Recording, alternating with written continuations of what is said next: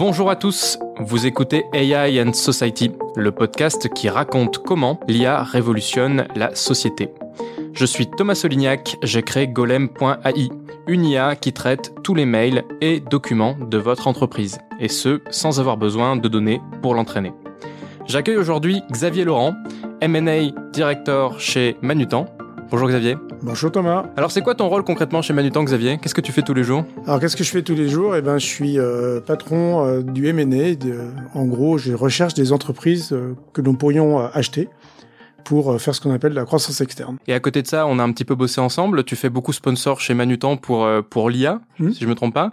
Qu'est-ce qui t'a amené à être dans ce rôle-là? Alors déjà, j'ai un passé d'informaticien, ça, ça donne mon âge mais j'ai un passé d'informaticien. J'étais le, le CTO ou le DSI de, de Manutan pendant quelques années. J'ai eu un beau passé de, de CTO avant. ensuite, euh, j'ai évolué vers des fonctions de marketing et puis ensuite, euh, j'ai évolué plutôt vers, les, vers le commerce où j'étais en, en, charge de la stratégie commerciale pour le groupe. Et euh, dans ce cadre-là, on a été face à un projet avec pas de solution et j'ai décidé de m'emparer de ce, de ce projet et de mettre en relation mes compétences à la fois informatiques ce qui m'a amené à l'IA, celle sur le marketing produit, et euh, du coup en essayant de me dire que j'allais pouvoir résoudre ça. Et le problème était complexe, et euh, en cherchant une solution à ce problème, je me suis dit que j'allais chercher une solution à l'extérieur. Et tu as découvert l'intelligence artificielle à cette occasion ou c'était déjà présent pour toi? Non, non, c'est quelque chose que je connaissais, mais j'avais jamais mis en application de manière euh, réelle, opérationnelle. En revanche, je connais ça depuis très très longtemps. Mais, mais là, le, le, le problème avait une solution. L'IA me paraissait être technologiquement une solution à ce problème. Est-ce qu'il y a des œuvres qui t'ont marqué dans l'IA Qu'est-ce qui a fait ta culture de l'IA en fait? Il y a des, des films, peut-être des livres qui, qui t'ont marqué? Ouais, il y en a un qui m'a marqué depuis très longtemps. Alors là, il est encore beaucoup plus vieux. C'est un livre qui a été écrit en 1966. je sais pas si tu connais, qui s'appelle Révolte sur la Lune. Je ne connais pas. C'est écrit par Enline, qui a écrit plein de bouquins de science-fiction. Et en fait, euh, ce livre euh, décrit euh, un type qui est en charge d'un très très gros ordinateur sur la Lune. Euh, la Lune est une colonie pénitentiaire. Voilà. Et en fait, euh, il, il, rajoute énormément d'interfaces euh, à son ordinateur qui devient énorme et l'ajout des interfaces euh, crée la conscience de cet ordinateur. D'accord. Et ensuite, il va utiliser euh, cette intelligence artificielle du coup pour organiser la révolution. Enfin, après, c'est un roman et, et c'est extrêmement bien construit, extrêmement bien écrit. Et, euh, et cet ordinateur qu'il appelle Mike m'a un peu toujours fait rêver. C'est dommage qu'on n'ait pas fait un film presque. Ah, celui-là est vraiment génial, mais lis-le, tu verras. Est-ce que tu penses que ces, ces lectures-là, pour toi, ça a forgé un peu la manière dont tu conçois l'IA, tes attentes, ou, euh, ou, la manière dont tu aimerais que ça arrive pour nous dans la société euh, à plus grande échelle? Je sais pas si je partirais de l'IA. Euh, plutôt l'IA peut être une solution à, ce qu'on fait. Et moi, j'aborde souvent le, les, les, les problèmes ou, ou même les challenges que je peux avoir à, à travers comment je vais trouver une solution euh, élégante, euh, rapide, un shortcut à un problème. C'est euh, Not Invented Here ou bien euh, Think, Different d'Apple, des choses comme ça. Et j'aime beaucoup cette façon de réfléchir qui dit, OK, bah, sous la contrainte, qu'est-ce que j'ai à ma disposition qui va me permettre de résoudre un problème de manière beaucoup plus élégante que la façon qu'il a d'être résolu d'habitude. J'échoue très souvent. Hein. Mais, euh, mais, mais c'est comme ça que je me construis. Du coup, l'IA, c'est un, un, super shortcut dans plein plein de cas. L'élégance, c'est souvent discuté en, en, management ou en, en entrepreneuriat. Euh, ça veut dire quoi pour toi, euh, ces solutions euh, élégantes qui parfois amènent de l'IA Ce que j'aime bien là-dedans, c'est le côté rapide. Moi, j'ai développé longtemps et on peut développer des choses en 1000 lignes de code et quelqu'un qui va faire un développement élégant va le faire en 15. Et euh, j'ai toujours été attiré vers ça. Et je trouve qu'on peut le faire, euh, mais que ce soit dans le bricolage, dans la mécanique, euh, dans n'importe quoi, et, bah, appliqué au business. De temps en temps, et typiquement la façon dont travaillé ensemble, c'est trouvé que c'était une façon très élégante de résoudre un problème pour lequel on aurait pu mettre une armée et qui l'aurait résolu aussi. Hein. Est-ce qu'on peut parler un petit peu de ça? Dans ton entreprise, comment a émergé euh, l'idée d'utiliser de l'IA euh, vis-à-vis des vis-à-vis des pain points euh, Comment un petit peu le diagnostic s'est fait pour que vous en arriviez à cette solution-là? Alors c'est exactement ça. On n'est pas du tout parti. De nouveau, on n'est pas parti de l'IA. On est parti d'un pain point.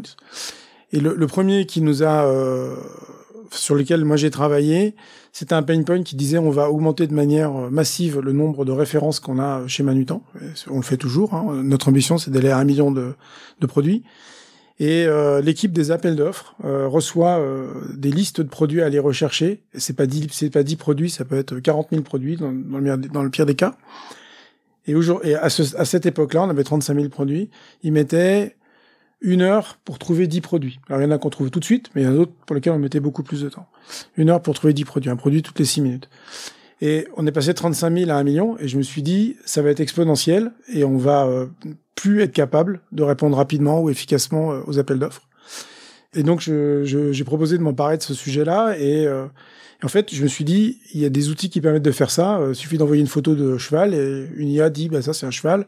Quand on envoie un zèbre, il dit, tiens, ça c'est un zèbre je me suis dit, bah, je vais envoyer euh, un texte euh, qui dit transpal, et il va me dire ça, c'est probablement un transpalette. Et je suis parti sur machine learning en fait, en me disant, bah, je vais, on a eu des milliers d'appels d'offres depuis, euh, depuis 40 ans que Manutan existe, 50 ans. Bah, je vais essayer de faire digérer ça à une, une, IA de machine learning et peut-être que ça va fonctionner. C'est comme ça que j'ai lancé mon POC. Et donc j'ai sélectionné euh, trois boîtes, euh, dont Golem AI, et on a fait des tests. Et en fait, euh, l'idée euh, du machine learning était peut-être une bonne idée, mais finalement pas aussi efficace que, celle que, que Golem a proposée à cette époque-là. Parce que euh, finalement, nous, comme on référence énormément de produits, bah, on n'avait pas de référentiel de données ou de d'appels d'offres sur lesquels on cherchait des produits qui n'existaient pas à l'époque. Donc on pouvait pas faire de machine learning. Et même si on avait réussi à le faire, on aurait dû faire apprendre à la machine constamment les nouveaux produits. Et, c'est pour ça que la, partie natural language m'a paru beaucoup plus efficace. Et on va revenir sur l'élégance. Ça, permettait de résoudre le problème de manière beaucoup plus facile. Et plus facile, ça veut pas dire que c'est très facile. Ça veut dire que c'est plus efficace. Et voilà, c'est comme ça que qu'on est arrivé. Euh, mais on a d'autres programmes, euh, d'autres projets euh, qui utilisent du machine learning chez du temps. Hein. C'est pas c'est pas une volonté farouche de faire que ça, mais pour ce problème-là, c'était parfait. Pour mieux comprendre le problème, c'est quoi le profil des clients qui vous envoient aujourd'hui ces espèces d'appels d'offres? Parce que en fait, c'est un peu des listes de courses hein, qui vous envoient. C'est ça. En fait, nous, euh, temps, on, on, livre tous les produits dont ont besoin les entreprises. Donc, on essaye d'avoir la gamme la plus large possible. Euh, on n'est pas une marketplace parce que notre job, c'est pas de trouver un fournisseur qui donne ce produit. Notre, notre sujet, c'est de trouver les meilleurs produits, d'en être totalement responsable et de donner le meilleur produit possible à notre client. Donc nos clients, ils vont regarder dans leur euh, dans, dans leur ERP, dans leur, logiciel de comptabilité, toutes les factures qu'ils ont, qui vont vers un fournisseur chez qui ils achètent qu'une seule fois dans leur vie. Ils vont prendre cette liste de courses qui est écrite par euh, tout et n'importe quoi, et ils vont nous envoyer en disant est-ce que vous avez ces produits-là? Et si on les a, ça leur permet euh, de résoudre, de, de, réduire leur parc de fournisseurs et d'avoir un fournisseur unique qui est Manutan et qui va être le, garant de trouver tous ces produits-là. Donc la première question, c'est au fait, Manutan, quel produit vous avez et quel produit vous n'avez pas? Donc il nous envoie des listes. Et c'est la raison pour laquelle euh, aussi ils passent par des listes plutôt que par le site, par exemple. C'est parce qu'ils veulent ce conseil personnalisé. Ouais, et puis parce qu'ils ont 40 000 produits à trouver et que le type qui fait ça, il n'est pas acheteur. C'est euh, quelqu'un qui décide de rationaliser son parc de fournisseurs. Donc lui, il dit, bah au fait, euh, il va demander à son ERP, euh, donne-moi toutes les, euh, tous les fournisseurs chez qui j'ai fait moins de 2000 euros l'année dernière. Ok, il y a tous ces produits-là. Est-ce que quelqu'un peut me les fournir one shot? Voilà. Et donc il va nous, donc lui, il va pas faire l'effort de regarder. Il a, puis il a 40 000 produits. Déjà nous, on met 6 minutes pour en trouver un. Si quelqu'un se met sur le site, il, il, met du temps pour chacun des produits. C'est pas son job. Donc il va nous envoyer une énorme liste en disant est-ce que vous êtes prêt à fournir tous ces produits? Donc l'enjeu à cet endroit-là, c'était de réduire le, le temps? Essentiellement de réduire le temps. Parce que tu te rends bien compte, 40 000 produits, 6 euh, produits à l'heure, je, te laisse imaginer l'armée de personnes qu'il faut pour répondre. Et puis la non-qualité euh, fournie. Euh, et donc ça veut dire que soit on fournit un très très mauvais résultat et on perd l'appel d'offres, soit on répond dans deux mois et on perd l'appel d'offres, soit on répond qu'à une partie et on répond, on répond pas vraiment au problème du client qui lui voulait résoudre son. Donc tant qu'on avait peu de produits, on y arrivait, mais le problème, c'était si on augmente énormément le nombre de produits, ça va devenir vraiment compliqué. Donc c'est du chiffre d'affaires directement qui est impacté. Ouais, c'est du chiffre d'affaires. C'est le nombre d'appels d'offres qu'on peut traiter, la vitesse. Et on sait très bien qu'un appel d'offres, il y a le, le, le, prix de chacun des produits, mais surtout la vitesse à laquelle on répond. Et la qualité. Et donc vous avez mis en place de l'IA. Comment ça s'est passé à ce moment-là? Est-ce que ça a été long? Est-ce qu'il a fallu beaucoup impliquer de ressources en interne? Comment vous avez vécu le projet? Alors on a essayé de faire très très très court. En fait, je me suis mis euh, dans un modèle un peu start-up en me disant je vais faire un POC euh, ensuite, je vais vérifier. Ensuite, euh, si ce POC fonctionne, euh, je vais définir les ROI de ce de ce projet. Et si ces ROI sont bons, c'est-à-dire retour sur investissement sont bons, à ce moment-là, je vais lancer une MVP, une MVP, donc une solution minimale pour vérifier que ça fonctionne. Et si ça fonctionne, on fera un dev et à ce moment-là, on déploiera dans, dans l'entreprise. Donc on a, on s'est donné un rythme de trois mois, trois mois pour le POC, trois mois pour l'MVP, trois mois pour décider si on déployait. Donc ça, c'était la façon d'être rapide, d'avoir un résultat très vite. La seconde chose qu'on a fait, c'est que on a impliqué les équipes euh, business, les équipes qui allaient être touchées euh, le premier jour, tout de suite. Pour deux raisons. La première, c'est que l'idée c'était de résoudre leurs problèmes à eux euh, et autant qu'ils soient aux commandes de la résolution de leurs problèmes à eux. Et je, suis plus intervenu moi en sponsor, en animateur. Ça c'est la première chose. La deuxième, c'est qu'on avait toujours un vague risque de gens qui soient effrayés par l'intelligence artificielle en disant au secours, un robot va me piquer mon job. Si le robot répond beaucoup plus vite que moi, est-ce qu'on va pas diminuer l'équipe appel d'offres? Euh, en fait, tout de suite, on les a impliqués dans le truc. L'idée, c'est pas de diminuer l'appel d'offres, c'est de répondre à beaucoup plus d'appels d'offres et d'en gagner beaucoup plus. Donc, euh, n'ayez surtout pas peur. On veut être plus efficace. On veut pas, euh, on veut pas réduire les coûts. C'est pas notre objectif. Donc, c'est important de les impliquer depuis le départ là-dedans. Et puis après, vis-à-vis du reste de l'entreprise et du management, c'était d'avoir un retour sur investissement tangible et prouvable dès le début. Quoi. Quand vous avez testé un petit peu ces différentes solutions, vous avez inclus plutôt donc des startups, si je comprends bien. Pourquoi pas euh, un grand groupe, un Amazon par exemple? Bah Alors déjà, Amazon, temps, pas possible. On n'est pas d'accord avec plein de choses et euh, voilà. Et c'est un concurrent. On ne travaille pas avec nos concurrents. Mais euh, au-delà, au-delà de ça, moi, mon idée, c'est d'être extrêmement flexible, de co-construire avec une entreprise qui serait au moins aussi flexible que moi sur le problème qu'on rencontrait, parce que donc j'ai fait un pitch, hein, comme comme une startup pitch son problème. Moi, j'ai pitché le mien et je l'ai envoyé à plein de startups en disant bah voilà, voilà ce que je, voilà mon problème, j'aimerais bien le résoudre. Et euh, et je voulais être dans une dynamique euh, euh de startup avec ce que j'ai dit tout à l'heure, un, mode POC, MVP, machin, pour être efficace. Mais c'était un, c'était plutôt un parti pris. C'était pas une c'est pas une décision fondamentale politique du groupe, c'est juste que pour ce problème-là, il me semblait que c'était ce qui était le plus malin. Est-ce qu'il y a eu euh, une adhésion euh, des équipes euh, justement par le fait de les impliquer dès le début? Ça a été plutôt facile ou est-ce qu'il y a eu des freins à ce moment-là? Non, ça a été super simple. Ça a été super simple parce qu'on était clair depuis le début. Ils ont assisté à, à l'écriture du pitch.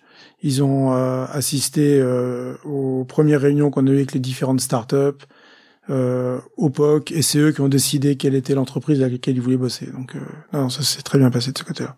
Au niveau de, de, la gouvernance, ou si je peux dire un peu plus largement de la, politique Manutan, euh, au niveau de ce projet-là, est-ce qu'il y a eu un, plein soutien? Est-ce qu'il a fallu convaincre? Comment ça s'est passé? Quand j'ai pris le projet, mon deal c'était, euh, avec toutes les guillemets nécessaires, m'emmerdez pas. C'est-à-dire, je vais essayer de trouver quelque chose. Est-ce que vous êtes d'accord pour que j'essaye quelque chose? Bon, c'est la chance que j'ai, euh, qu'on a chez Manutan, c'est qu'on laisse ces opportunités-là très simple, très facilement, et on a le droit de prendre des risques. Donc mon deal, c'était j'ai envie de le résoudre d'une manière euh, différente, et donc est-ce que vous êtes d'accord pour que je le fasse? Donc j'ai eu le support. Après, euh, si j'étais revenu avec un projet à, à 10 millions d'euros, il m'aurait dit t'es gentil, mais non, ça va pas le faire. Et pour être certain que j'allais aboutir, j'ai mis en place cette, euh, cette méthodologie où je disais je veux pas de budget, je veux juste votre confiance et je vais m'assurer que ce projet aura un retour sur investissement euh, entre 12 et 18 mois. Et pour prouver que j'ai un retour sur investissement entre 12 et 18 mois, c'est un contrôleur de gestion qui calculera le réel retour sur investissement. C'est pas moi qui le ferai. Parce que sinon, il y a plein de chefs de projet qui disent si je fais ça, j'économise deux heures à, un tel et un tel. Et en vrai, rien n'est mesurable. Là, je voulais que ça soit totalement mesurable depuis le début. Euh, et ça a été d'ailleurs un sujet euh, dans le développement de la, de la, solution qui a été dire on veut mesurer euh, tout ce qui se passe pour être capable à la fin de dire ben j'ai atteint ce ROI ou, ou je l'ai pas atteint. Et ça a été très compliqué à mettre en place. Je, je dis pas qu'on y est arrivé de premier jour en fait. Quel a été l'impact concret en, en finalité? Qu'est-ce qui se passe aujourd'hui avec les équipes? Alors il y a, y a, eu plein d'impacts et puis il y a eu plein d'aventures. Euh, il y a eu plein d'impacts. Le premier c'est que en neuf mois on a commencé, on a on a mis en place la solution. On avait des résultats très probants euh, d'entrée de jeu. Donc ça ça nous a permis d'avoir l'adhésion. Euh, c'était quand même compliqué de changer leur mode de fonctionnement parce que naturellement, quand ils étaient pris euh, par, un, par un problème, euh, plutôt que d'aller sur l'outil, ils avaient tendance à revenir vers leur Excel et reperdre du temps, mais au moins ils étaient sûrs. Donc ça a été long. Ils étaient ok avec le projet, mais ça a été long d'en faire un automatisme. le deuxième impact, c'est que cette méthode-là, on l'a répliquée sur plein d'autres projets et notamment un, projet qu'on a fait aussi Golem sur le tri de nos mails entrants. Pour euh, gagner une étape dans le tri de nos mails et c'était déterminant pendant le Covid parce que du coup on a eu une étape de moins, on était beaucoup plus efficace à ce moment-là. On l'a mis en place aussi avec une autre startup pour euh, la catégorisation des produits, c'est-à-dire qu'on référence énormément de produits, ce que j'ai dit tout à l'heure. Mais il y a une étape qui est embêtante, c'est dire euh, ce tournevis va dans la catégorie tournevis, euh, cette clé de 12 va dans la catégorie clé. Euh, et on a mis en place un système qui permet de catégoriser automatiquement les produits qui arrivent. Donc c'était un autre projet qui a été mené avec cette méthode-là. Et on en a quelques-uns comme ça qui ont, qui ont, continué. Donc ça, ça a permis de créer une espèce de dynamique dans l'entreprise sur, euh, mais au fait, si on allait chercher des technos, euh, et en l'occurrence, là, c'était que de l'IA, mais ça pourrait être autre chose, hein, mais si on allait chercher des technos à l'extérieur, peut-être qu'on pourrait résoudre très très vite euh, des sujets, avec une difficulté qui est ensuite d'embarquer notre équipe IT, parce que ils vont hériter du projet, donc il faut aussi les respecter, les, les faire rentrer dans, dans, le projet au fil de l'eau, voilà, des risqués. Et le dernier, le dernier qui est plus perso, ben moi, ça m'a permis de, de, faire beaucoup de communication autour de ça, euh, de m'améliorer sur cette com autour de ça, de positionner Manutan comme une entreprise qui a qui a cette dynamique-là et qui a envie de le faire et de m'exprimer. Du coup, ça m'a fait rencontrer plein de gens euh, là-dessus. Et, euh, et, voilà, je pense que ça, ça a permis euh, aussi de mettre Manutan en avant, mettre aussi en avant, nos partenaires en avant sur ces technos-là. Est-ce que tu aurais quelques chiffres avant-après à donner? Bah Alors, on peut en, citer deux sur les deux projets dont on a parlé. Euh, sur la partie euh, Search and Codif, ou la, la, partie de codification de là-haut, comme j'ai dit, on, on, on, trouvait en moyenne 10 produits euh, par heure et on est passé euh, à 70 produits par heure quand ils sont traités à travers cette solution-là. Donc on, on est multiplié par, par 7. Donc ça, c'est vraiment déterminant.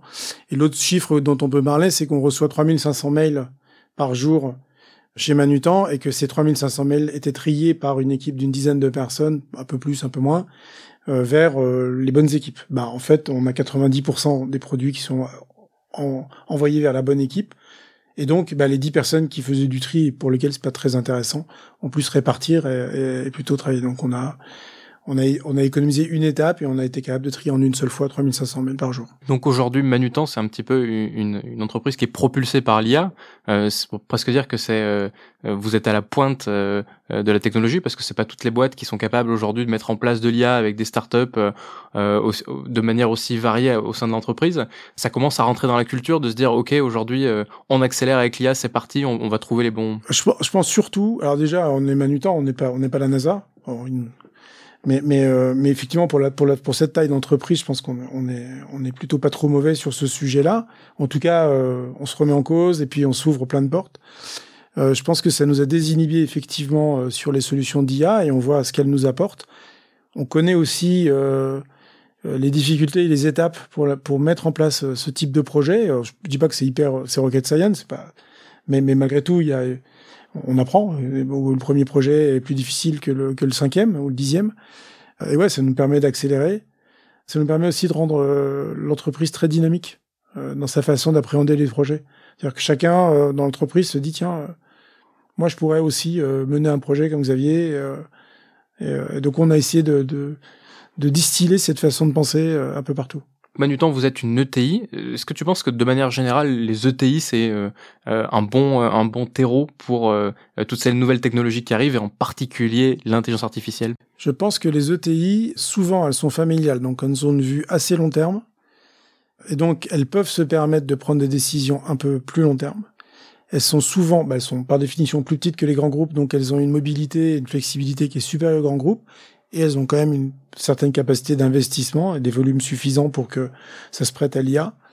Et donc oui, je pense que c'est un, endroit, euh, c'est un endroit où les choses peuvent se passer parce que euh, on sait prendre des décisions rapides. Il n'y a pas de politique. il y en a toujours un petit peu. Je du temps, il n'y en a vraiment pas beaucoup. Mais euh, il peut y en avoir, mais il n'y en a pas beaucoup. C'est un endroit où effectivement on peut, on peut craquer des problèmes peut-être plus simplement que si je suis dans une banque ou dans une entreprise énorme dans laquelle on va se poser des questions et il faudra passer par plein d'étapes. Nous, on peut être plus rapide.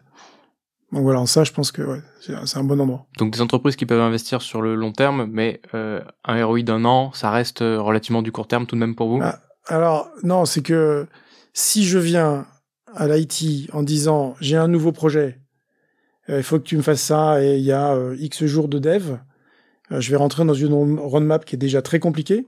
Euh, nous, on investit beaucoup dans notre techno, mais, mais du coup, la roadmap est très fournie. Et donc, il est probable qu'ils me disent, génial, on fait ça en janvier 2025. Et c'est dommage, parce qu'on va pas résoudre le problème. Et donc, et à l'inverse, si j'arrive avec un million de, de, de shadow IT, ça va mal se passer aussi parce qu'à un moment donné, on saura plus gérer notre, notre informatique. Donc, on essaye de trouver un juste milieu entre ça, où on veut donner de la, de la, de l'autonomie euh, aux équipes dans leur façon de résoudre leurs problèmes. en même temps, il faut que ça reste dans quelque chose qui, qui, qui, va dans la direction euh, de la stratégie de Manutan. Typiquement, ce projet-là, on a la stratégie d'aller à un million de, de produits. Et eh ben, si on fait pas quelque chose, on va se planter au niveau des AO. Donc, ça rentre dans la stratégie, ça rentre dans un programme très précis, mais on est rapide. Et le ROI, ça me permet de sortir des budgets. J'ai pas besoin d'avoir de budget puisque je rembourse euh, la solution très rapidement.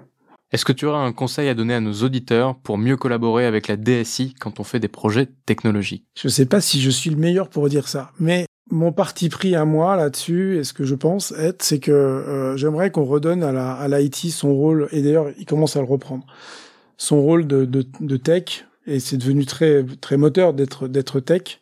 Et donc c'est un moyen de leur dire regardez, on peut innover, on trouve des choses, vous pouvez vous pouvez craquer des problèmes de manière élégante pour revenir au début de la discussion, et vous allez vous valoriser autour de ces projets. C'est un peu la façon qu'on a eu de le faire.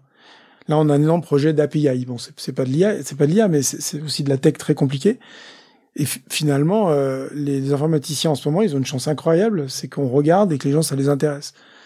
Quand j'ai commencé, l'API, euh, ça intéressait personne à part moi. Hein. Ça m'intéressait beaucoup, mais, mais, mais j'étais seul. Et donc, je pense que c'est un vrai moyen de les valoriser, euh, de les mettre, de mettre en avant des nouvelles technologies, de refaire d'innovation. Parce que il y a plein de boîtes dans lesquelles il y a une direction d'innovation.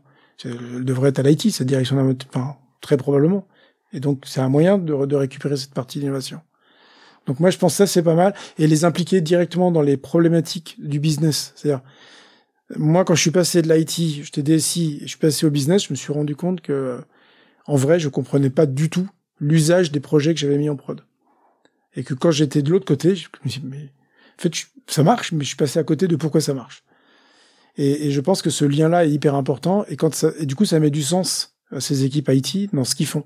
Ils voient euh, qu'un tel a gagné du temps. Ils voient que, voilà. Je sais que chez Manutan, vous avez aussi beaucoup d'initiatives euh, pour par exemple le bien-être des collaborateurs, pour la planète, des choses comme ça, vous êtes très impliqué sur ces sujets-là. Est-ce que tu peux nous raconter? Bon après, je, je, suppose que chacun le fait euh, de son côté. Nous, on a choisi deux axes. Un axe qui est euh, vraiment très sociétal, notamment autour de l'intégration, soit à l'intérieur de Manutan où on essaye de recruter dans le dans notre environnement. On est à, on est à Gonesse et donc c'est important euh, d'avoir un tissu social à Gonesse et d'impliquer l'ensemble des personnels. Et donc voilà, on, on est très présent là-dessus et à l'extérieur en accueillant euh, des écoles, euh, sport dans la ville, des choses comme ça. Donc on a vraiment une démarche comme ça, assez construite. Euh, D'ailleurs, on vient d'avoir une nouvelle euh, directrice du CSR ou du RSE qui, structure toute cette approche-là. Mais ça a démarré il y a, en fait il y a très longtemps et on a commencé à le structurer il y a deux trois ans. L'autre objectif, c'est l'impact carbone. Alors, chez Manutan, l'impact carbone, déjà, c'est comment est-ce qu'on réduit le nombre de camions. C'est aussi bête que ça, mais ben, on installe euh, des, systèmes pour euh, densifier le nombre de paquets dans les camions et donc de mettre moins de camions sur la route. Donc des, des choses comme ça, où on a un site qui est éco-responsable, qui euh, garde les eaux de pluie, qui les nettoie, qui les rend à la commune nettoyées. on est chauffé. Voilà. On a vraiment une démarche comme ça. Et puis, euh, et dernier lieu, là c'est mon, mon job, on vient de racheter une boîte qui s'appelle Zach, qui est une start-up. Donc comme quoi on fait pas que travailler des start-up, aussi on, on finit par en acheter. Et euh, c'est hyper important pour nous parce que Zach se charge d'une partie de l'économie circulaire qui consiste à collecter les produits anciens, les reconditionner et les trier et euh, les renvoyer dans la meilleure filière d'économie circulaire. Dans le meilleur des cas, ils sont revendus et ça va être euh, des produits de deuxième main. Euh, dans d'autres cas, ils vont être détruits, mais on va récupérer les, les, les, la matière première pour, pour faire de l'upcycling derrière. Donc ça c'est une manière de, de participer euh, au CSA. Et puis et puis bah si on regarde l'IT, l'idée c'est de regarder combien on peut comment on peut réduire notre impact carbone sur l'IT en étant hébergé au bon endroit, en utilisant des des solutions un peu frugales. voilà. Et alors, quels seraient selon toi les prochains défis que l'intelligence artificielle doit relever? Je pense qu'elle doit être plus, elle doit faire la preuve de son efficacité de manière plus systématique et plus industrielle. Et clairement, euh, sortir euh, des directions d'innovation pour être dans les, dans, la, dans la vraie prod de manière plus massive. je discute beaucoup avec des entreprises qui ont une direction d'innovation. Ça me terrifie toujours un peu parce que j'ai rien contre l'innovation. J'adore ça. Je trouve c'est génial. Mais, mais, ça devrait pas être un endroit euh, sacralisé. Ça devrait être partout. Et, euh, et quand c'est un endroit sacralisé, c'est finalement on a un peu raté, enfin pas raté le truc, mais comment on va passer de cette innovation à l'industrialisation de quelque chose? Nous, on a eu une direction d'innovation, hein, on le revendique, on a fait des tas de trucs, mais on a eu du mal euh, à, mettre à l'échelle après. Et je pense que l'IA, c'est un peu son sujet, c'est-à-dire de, sortir de manière massive de ces concepts et d'avoir des applications très euh, intégrées. Et ensuite, euh, ensuite l'IA, c'est extrêmement consommateur d'énergie, euh, notamment le machine, learning. Ça implique des, des, des fermes de données, ainsi de suite. Et ça, c'est pour moi, c'est un énorme enjeu parce que c'est un peu comme la blockchain. Il faut, faut résoudre ce problème-là. C'est des technos géniales, mais si on résout pas le problème du carbone, on aura un problème à la fin. C'était très intéressant. Merci beaucoup Xavier Laurent. S'il y avait un mot à retenir de ces interventions, peut-être élégance et pragmatisme. En tout cas, une clé du succès pour l'IA chez Manutan. Merci à tous d'avoir écouté AI and Society. On vous retrouve très prochainement pour un nouveau sujet. N'hésitez pas à me suivre sur les réseaux sociaux ou à suivre le blog AI and Society sur golem.ai. Je vous dis à très bientôt.